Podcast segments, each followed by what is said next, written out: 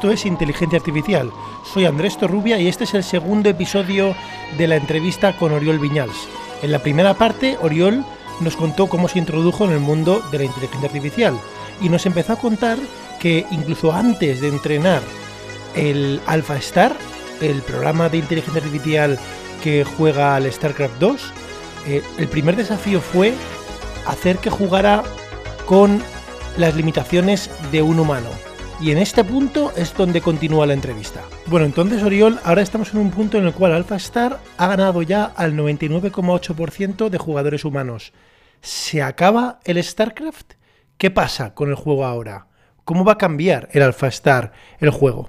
Pues una, primeramente un comentario sobre pues eh, el tema de jugar em, sin limitaciones es que una de las cosas más bonitas de StarCraft es que incluso sin limitaciones era muy difícil jugar este juego bien, porque no todo es exactamente pues mover las unidades de una en una, cosas que nosotros no podríamos hacer, pero también hay muchas cosas de estrategia, decisiones de cuándo atacar, cuándo volverte pues para atrás, como pues en el momento por dónde entrar. Todas estas decisiones son muy difíciles de programar, ¿no? Entonces, es lo que estamos haciendo es intentar pues con heurísticas programar un poco, a ver, pues em, si pasan cinco minutos y no me han atacado, pues voy a salir y atacar. Pero esa parte fundamental del juego, aunque puedas clicar miles de veces por segundo, no, no había nada que llegara remotamente a un nivel de, del entendimiento del juego tan avanzado como hemos visto en AlphaStar. dicho esto, em, para el juego en sí, yo creo que pues Blizzard están, eh, han estado estupendos de eh, tener la compañía de, que ha hecho el juego pues detrás ayudándonos, también entendiendo pues la comunidad ha sido, ha sido fantástico. La verdad por eso es que ya teníamos bastante experiencia con, con lo que has dicho antes del tema de Go, el AlphaGo, y lo que se dio eh, fue, fue bastante interesante, que es que aunque un, pues, un ordenador en aquel entonces pudo ganar al campeón de, de Go, em, lo que pasó fue interesante, que es que todos los tableros de Go se esgotaron en las tiendas. O sea, es, creó como el, el interés en sí por el juego, dada, pues, fue, fue como un momento muy crítico, ¿no? El, el AlphaGo fue, no sé, la gente como estaba esperando un momento similar a lo que pasó y quizás con Deep Blue en, en, en IBM en, en, los, en, los, finales de los 90. Entonces, el interés por el juego y la cantidad de de libros y, el estudio que se dio a las partidas que se jugaron fue tal que yo creo que el juego incluso se, se revifó muchísimo, aunque Go es un juego con miles de años de, existencia, no es que estuviera en peligro, pero obviamente em, yo creo que incluso ayudó al juego. Y en juegos de, en general, juegos de ordenador, hemos visto no solamente jugar a StarCraft, hay otros, otros ejemplos como al Dota, 2, Dota 2 y, y, tal. Yo creo que dado que siempre se entiende que es para, para un espectador es muy, mucho más interesante pues ver pues la gente jugar contra otra gente. Yo creo que no hay, digamos, un peligro de, de que la parte de, de, deporte, ¿no? De esports, como se llama ahora, desaparezca e incluso lo, pues le da un poco, eh, le, da otra forma de ver o entender el juego que es de una forma muy, como si fueran un, universo paralelo, ¿no? Que le das a estos, a estos algoritmos, les das literalmente cientos de años de, experiencia em, jugando al juego sin parar y te descubren cosas a veces que, pues, como comentarista, como profesional, pues va a ser súper divertido ver, ¿no? Y eso es lo, un poco lo que ha pasado y, y, esperemos que cuando vamos, pues, desvelando juegos y, y pues, jugando más, pues la gente va a haber también esa parte de que ellos también pueden aprender un poco de, de AlphaStar. Y en el caso de AlphaStar, de hecho, eh, todo empieza con nosotros aprendiendo de los juegos que hemos visto online. Eh, esa es una parte crítica porque si no, este juego es tan complejo que empezando, si, si, dices, mira, juega contra, contra ti mismo y juega por muchos años y a ver qué pasa, lo que pasa es bastante simple y hay que, digamos, darle mucha, eh, pues, digamos, modelar las secuencias, en este caso no de, no de palabras, pero tienes un sequence modeling como en post-traducción, pero en este caso usas los movimientos que han hecho los profesionales o no profesionales para un poco empezar el entrenamiento a que, a que, a que haga un poco las cosas, no perfectamente, pero de forma relativamente buena, para luego sí jugar contra ti mismo y iterar como ha pasado con, con, Go o con ajedrez. Hay quien opina que, claro, en el caso del Alfa Cero, que aprende a jugar desde cero eh, y ha generado jugadas muy interesantes, ¿no? En el ajedrez, incluso en el Go, que opina que esas jugadas nuevas, sin haber visto jugar humanos, realmente dan a entender que existe cierta creatividad tras, tras las jugadas. Sin embargo, en el Alpha Star lo habéis entrenado, por lo que te he entendido, con conocimiento preexistente, eh, digamos que el Alpha Star ha visto cómo juegan los humanos. Entonces, la pregunta es, ¿estas nuevas jugadas que, genera el Star, tú las consideras como creatividad o podrías pensar que son simplemente, entre comillas, una interpolación ¿no? de las secuencias que, que el Star ha visto de los humanos? Pues una forma de verlo es, pues le das, le das un, entrenamiento inicial en el cual pues está un poco jugando como juegan los profesionales, con unas técnicas y unos openings, como está haciendo los edificios.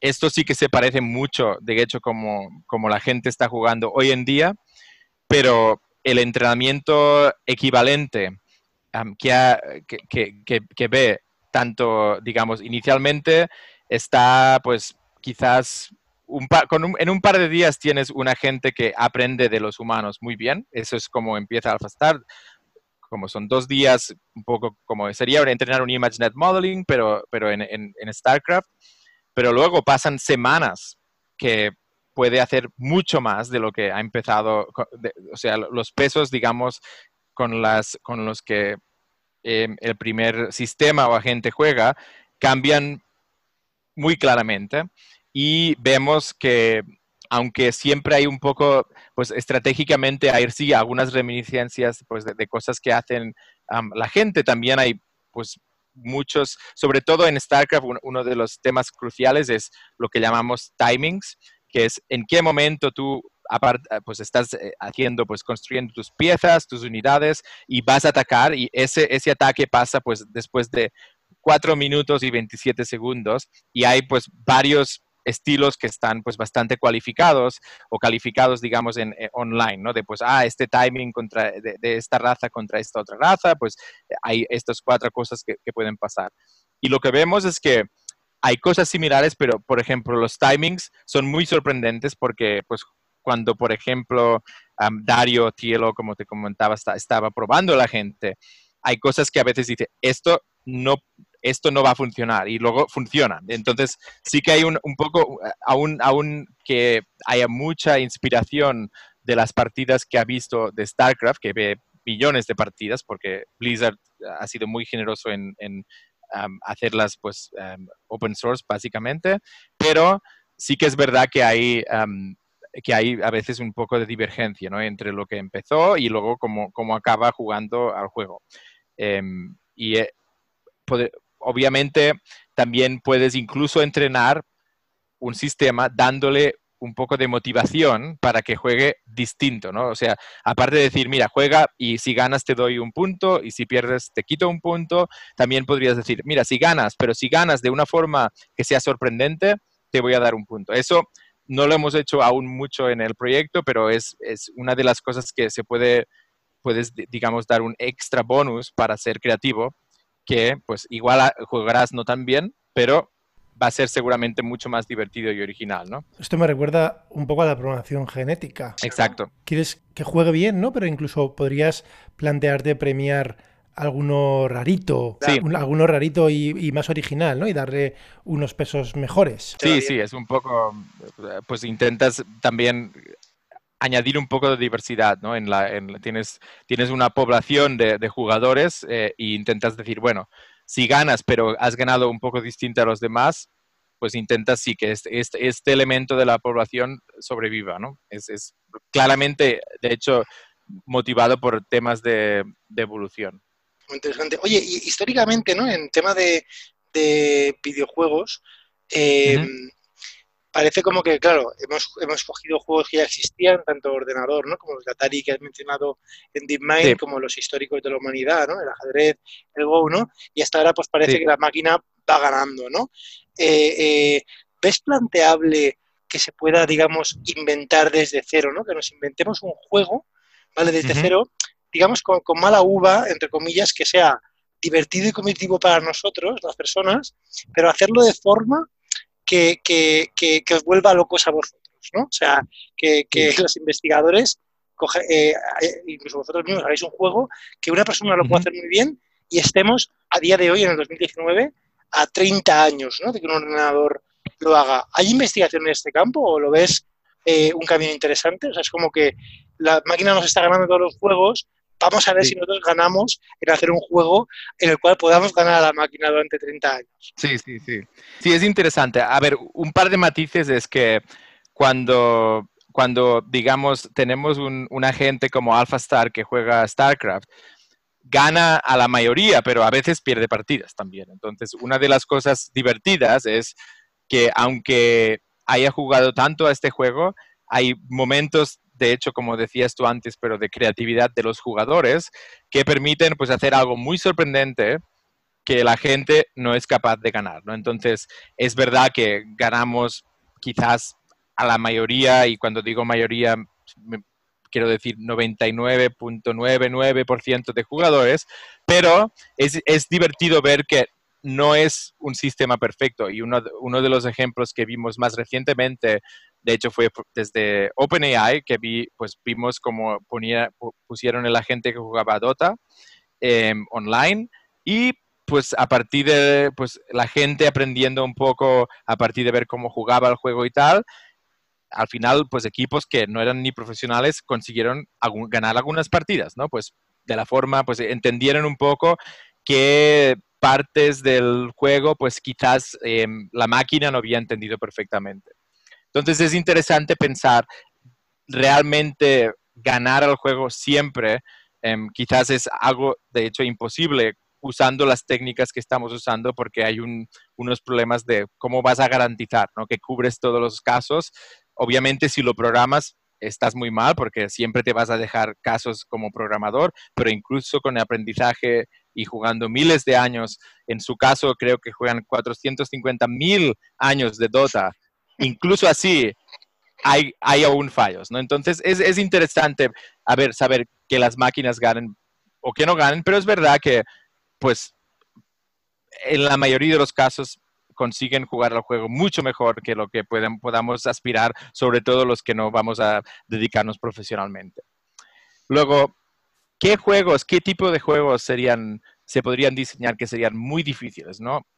La respuesta es relativamente sencilla, en lo cual, en lo que se refiere a, las técnicas que hemos usado pues para jugar a, Go, a ajedrez, a, Dota o StarCraft, que es juegos que no tienen un, lo que llamamos un, un, premio, ¿no? Que, que, no está muy claro lo que es ganar.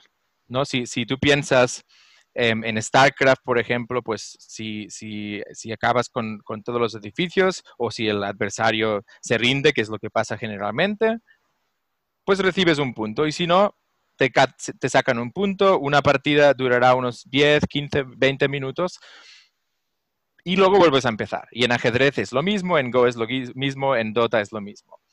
Juegos que el objetivo no está tan claro que sea ganar, es, se, se, hace mucho más difícil ver cómo podrías dar puntos o motivación a una gente para que se volviera más bueno al juego incluso más bueno el juego, no está muy claro lo que es, ¿no? Un juego que viene en mente y pues al estar expuesto a Blizzard y es un juego súper popular, sería el, el, World of Warcraft. Es un juego que sí que hay una noción de progreso, tú empiezas en un mundo abierto donde pues te dan unos, unos objetivos y vas subiendo de nivel y pues puedes hacer muchísimas cosas, es un mundo abierto, pero no hay forma de ganar. O sea, ganar no se gana. es un juego que nunca se acaba y los que juegan lo saben bien porque juegan muchísimas horas y nunca acaban de jugar, ¿no? Pues siempre hay algo, alguna, pues, alguna pieza de equipamiento que puedes usar para este tipo de juegos de, rol o puedes em, ir a matar a otro tipo de dragón en, una instancia, hay muchísimas cosas y pues de alguna forma nosotros jugamos de nuestro objetivo cuando jugamos es que nos entretengan, ¿no? Es, un poco de entretenimiento. También sí que hay satisfacción, pues, de subir de niveles, pero sí que llegas al nivel máximo y luego, pues, bueno, y quizás, pues, quieres mejorar tu, equipación y tal, pero es mucho más útil y un episodio, ¿no? Lo que llamamos un, episodio, un episodio que sería una partida en, en, ajedrez o en StarCraft, pues dura toda la vida, ¿no? Eh, tú empiezas y estás subiendo de niveles y no hay un fin de, la partida, ¿no? Como, como en Atari, que pues game over y game over, ¿no? Entonces, ese tipo de juegos, 30 años es mucho tiempo, no, no puedo decir, no, no, en 30, en 30 años es imposible porque es, muy, muy difícil predecir. 30 años antes no teníamos ni casi ni internet, ¿no? Entonces, pero es verdad que hoy en día se, sería pues, uno de los juegos difíciles y de hecho em, hay gente que está mirando usar, usar estos juegos masivos online de, rol, como se llaman, eh, digamos, de, eh, pues usarlos como herramienta de estudiar, pues, machine learning, inteligencia artificial y reinforcement learning. Y, es, y me parece bastante interesante. Oye, esto me recuerda un poco a la película Juegos de Guerra, donde el ordenador este, el Whopper, le piden que juegue la Tercera Guerra Mundial utilizando estas técnicas, ¿verdad? Sí. Y, y, me da la sensación, ¿no? Que, que quizás eh, estamos planteando juegos que no sean competitivos. Da la sensación que si son competitivos hemos perdido la partida antes de empezar. Yo no sé, esto da un poco de... a mí me da un poco de mal rollo, ¿no? De que no seamos capaces de plantear un juego donde, donde podamos competir, que sea difícil para las máquinas y... Sí, es un poco, sí, de, hecho, en, en, esa, en esa línea de juegos hay, hay de hecho, Microsoft está haciendo, eh, jugando al Minecraft, que es un juego que hemos, hemos jugado de formas súper sorprendentes. No es un juego tan sencillo, pues, pues tienes estas, estos materiales y puedes hacer agujeros en el suelo y puedes crearte todo tipo de sistemas y la gente ha empezado a jugar de, una de formas súper sorprendentes que los creadores del juego en sí no, no hubieran predicho nunca que, que, se podría jugar a un juego de esta forma. Y de la misma forma que nosotros encontramos nuevas formas de jugar estos juegos, es verdad que pues para una máquina, si no hay claramente un objetivo, pues va a ser bastante difícil, ¿no? Pues intentar, a ver, cómo, cómo vamos a aprender Em, a jugar para divertirnos cuando, pues, ¿cómo vas a cuantificar cómo es, cómo vas a cuantificar, ¿no? Pues una cosa tan, de hecho, tan humana como la diversión, como, pues, el entretenimiento y tal. Eso, y de hecho, en esa línea, pero invirtiendo un poco, el, problema está, pues, los creadores de los juegos. He, estado hablando muchísimo con, con, Blizzard, que crean juegos como World of Warcraft, StarCraft, etcétera, y pues su interés un poco es cómo podrían crear la siguiente generación de videojuegos, pues usando un poco de machine learning, ¿no? Es, obviamente, esa es una tecnología que está entrando pues en nuestras vidas a partir de pues asistentes, em, reconocimientos de la voz, de imagen, etcétera.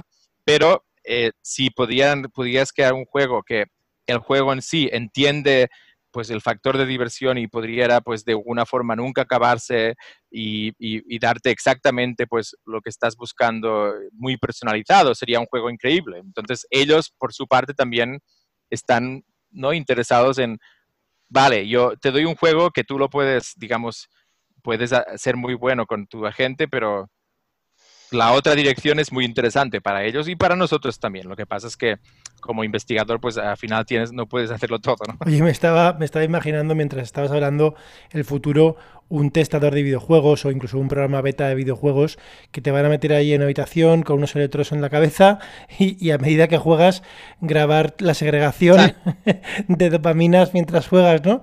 Para según eso entrenar y ver qué tipo de juegos son los que habría que hacer. Sí, la verdad que a veces, a veces un poco la, ciencia ficción, em, pues de forma incluso aleatoria crea, crea la ilusión o, crea pues alguien que, que, quizás tiene una empresa como Blizzard o como Google y bien, ven una película y dicen, mira, ¿por qué no hacemos eso? ¿no? Eh, a veces sí que es verdad que las películas nos dan un poco la, un poco de hint, ¿no? A ver, a ver lo que, lo que viene después. Hay, veces que las películas también no, no son muy, muy precisas, pero bueno, em, sería posible, pues quizás, ¿no? Pero no sé si es un buen momento para estudiar e-, ese tipo de problemas, dado las muchas otras cosas que no funcionan muy bien en nuestros modelos, la verdad.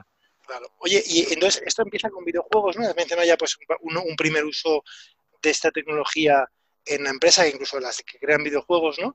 Eh, pero, pero, ¿dónde estamos? Yo en el mundo de la empresa, en, Machine Learning, ¿no? Específicamente, eh, lo que sobre todo se ve es aprendizaje supervisado, ¿no? Donde tienes un conjunto de datos con sus respuestas, digamos, ¿no? Y entras un modelo para que intente aprender con las respuestas, ¿no? Este, este faceta que estás comentando de videojuegos es aprendizaje por refuerzo, ¿no? ¿Nos puedes contar dónde estamos hoy en día, digamos, desde, la traslación, ¿no? Desde el punto de vista de uso pragmático y práctico en, en videojuegos, ¿no? En otros sectores, pero de, el aprendizaje por refuerzo, ¿dónde ves tú que se puede aplicar más allá de videojuegos? Em, pues una de las aplicaciones que pues tanto nosotros como otras, otras empresas y, y centros de investigación están pues intentando hacer más es temas de robótica. Em, la verdad que hay simuladores de, de, física que son relativamente buenos y lo que la gente está intentando hacer es en simulación crean un agente para mover un brazo robótico o para hacer alguna, pues caminar o hacer algo que es bastante complejo en los robots de verdad lo hacen primero en simulación, porque el aprendizaje de reinforcement learning necesita muchos, muchas iteraciones, muchos años, como he dicho antes, para aprender. Y luego una vez em, aprenden algo que parece que en simulación es bueno, lo que intentan es transferir ese, e, e, esa policy, lo que se llama el agente en sí, pues a un, a un robot de verdad. Y hay varios intentos que aún parecen realmente como niños de un año dos años que no pueden manipular incluso objetos muy bien, pero es una de las líneas de investigación de aplicación de reinforcement learning, pues más allá de lo que sería pues un mundo completamente simulado a, los robots, digamos, de verdad que pues la, gente está usando para, hacer investigación. Está, no está muy avanzado, no hay resultados que que sean incluso mejores que cuando la gente usa, em, digamos, herramientas que no son de aprendizaje para, hacer eh, robots que salten y hagan piruetas y tal, pero es, el sistema en sí parece un poco más escalable, ¿no? si aprende, si el robot en sí puede aprender por sí mismo, pues evidentemente puede que eh, la complejidad de movimientos mejoren un poco. Entonces, esa, esa aplicación está muy clara. Hay otras aplicaciones Em, pero la verdad que es verdad que necesitamos muchos, muchas, muchos ejemplos de lo que sería ganar un punto o perder un punto y cuando no tienes la capacidad de perder muchos puntos de tal forma para, para eventualmente ganarlos todos, es un poco difícil, ¿no? Por ejemplo, podrías pensar que podríamos poner em, pues esos sistemas a, pues, a dar recomendaciones, ¿no? Pues yo qué sé, de restaurantes, pero si fallas muchísimo, los usuarios no les va a gustar, ¿no? O sea, si, les das recomendaciones que algunas veces están bien y algunas veces están mal para entender cómo dar la mejor recomendación para un restaurante de forma con reinforcement learning va a ser difícil. Entonces, lo que en general es verdad que se usa muchísimo más es el aprendizaje supervisado, que sería, bueno, mira, simplemente dime a qué restaurantes eh, ese tipo de usuario le gusta ir o pues qué, objetos tiene esta fotografía y tal, y, y eh, aprendes, pues, digamos, el modelo matemático a través de eh, supervisarlo con lo que sería, pues, las, etiquetas que nosotros hemos creado, em, pues, específicamente, por ejemplo, con ImageNet, pues, cogieron un millón de imágenes de mil categorías y, pues, gente que se dedicó literalmente a etiquetar cada una de las imágenes. Y la gracia, obviamente, es que una vez etiquetadas las imágenes, tienes un sistema que te puede etiquetar millones de imágenes sin, sin problemas, sin tener tú que, digamos, pagar a alguien que pues vaya para, te vea tu teléfono y te diga, mira, esto es, un, esto es una puesta de sol o esto es una playa o este es un coche. Y lo divertido es que en StarCraft, por ejemplo, lo que estaba comentando, cuando empezamos a aprender primeramente de los jugadores, el sistema que usamos es exactamente un aprendizaje supervisado. Lo que hacemos es decir, mira, si el juego desde el minuto 0 hasta el minuto 3 has visto esto y esto y esto, el jugador va a hacer un clic en este punto de aquí. Y le das esto como etiqueta y entrenas tu primera, tu primer agente, lo entrenas totalmente supervisado. Muy similar a como entrenarías un sistema de traducción automática que estamos hablando antes, que, lo llamamos sequence to sequence en, en, el 2014, que simplemente dices, mira, si, hay, si veo todas estas palabras en francés, voy a darte cuál es la palabra más probable que, que traduzca este texto de francés a español y lo, lo, que, lo que usas es simplemente pares de frases pues, que se correspondan uno al otro a, traducciones. Es, un poco, el sistema es exactamente el mismo. Incluso los modelos que usamos son los mismos. Usamos LSTMs y transformers y tal. Em, entonces es, es eh, supervised learning o aprendizaje supervisado realmente es mucho más prevalente y lo que sería reinforcement learning aún estamos un poco aprendiendo cómo podríamos hacerlo mucho más eficiente. Porque es verdad, si tú te pones a jugar un juego de Atari por primera vez que nunca has jugado, pero tú sabes más o menos cómo son los juegos de Atari, en un par de partidas te vas a enterar, vas a saber lo que, lo que te mata, lo, lo que es peligroso, lo que te da puntos. Y hoy en día los algoritmos que usamos, la verdad es que son aprenden muy lentamente, no necesitan muchos datos. Esta, esta, es la parte un poco de investigación más abierta, es cómo podríamos aprender rápidamente a partir de muy pocos ejemplos. Y es uno de los campos que pues, personalmente me interesa mucho. He hecho, pues, obviamente un de artículos sobre este tema, pero hay muchísimo trabajo por hacer aún. Aprender con menos ejemplos. Eso parece uno de los límites y aspectos de investigación del aprendizaje automático, tanto supervisado como por refuerzo. Oriol nos contará más en la siguiente parte de la entrevista.